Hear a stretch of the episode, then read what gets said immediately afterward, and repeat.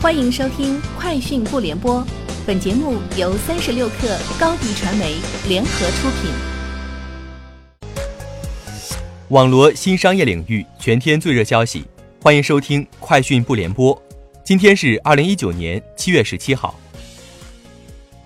三十六克获悉，北京时间七月十七号晚间，斗鱼将正式登陆纳斯达克，股票代码为 D O Y U IPO 发行价为每 ADS。十一点五美元，拟筹集资金七点七五亿美元。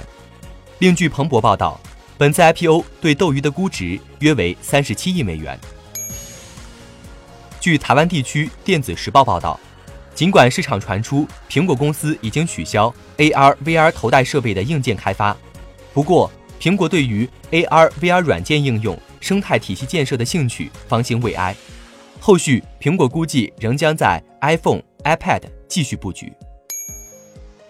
中国移动研究院院长张同虚解释了中国移动的五 G 加计划：第一，五 G 加四 G 实现协同发展，四 G 网络非常大，不可能建完五 G 就把四 G 扔掉，应该协同好五 G 和四 G，实现协同发展的网络。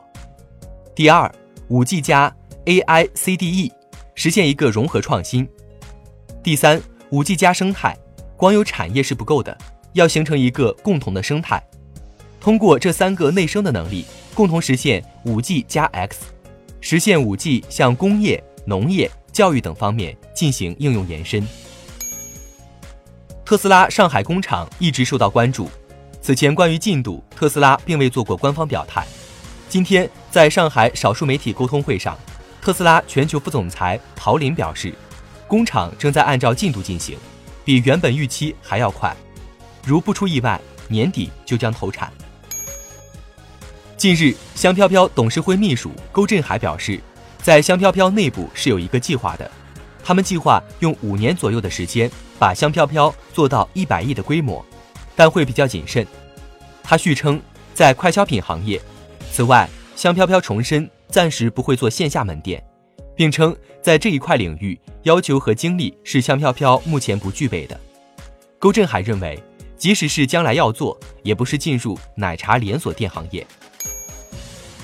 三十六氪获悉，淘宝数据显示，自三月底淘宝村播计划正式启动以来，村播计划已覆盖全国三十一个省市自治区、二百七十个县，共开展村播近五万场，参与用户超过两亿。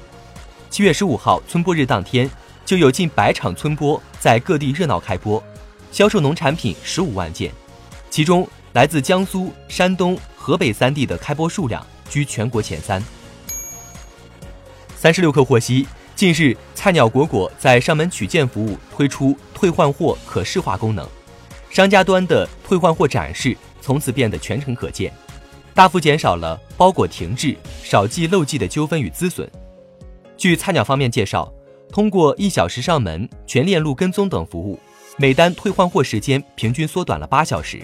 商家的物流纠纷率也下降了一半以上。三十六氪获悉，此前针对短视频工厂援引相关人士爆料称，多闪或将凉凉，团队有变动。多闪方面回应称，相关猜测不实，多闪团队将持续优化产品，不断提升用户体验。可口可乐推出第一款功能饮料可口可乐能量 Energy，添加了纯天然咖啡因瓜拉纳天然提取物。以及维他命 B 三和 B 六，并且不含牛磺酸。Energy 有提神和补充能量两种功能，保留了可乐原味，有无糖和常规口味两种选择。以上就是今天节目的全部内容，明天见。欢迎加入三十六氪官方社群，添加微信 baby 三十六氪 b a b y 三六 k r。获取独家商业资讯，听大咖讲风口，聊创业，和上万客友一起交流学习。高迪传媒，我们制造影响力。商务合作，请关注新浪微博高迪传媒。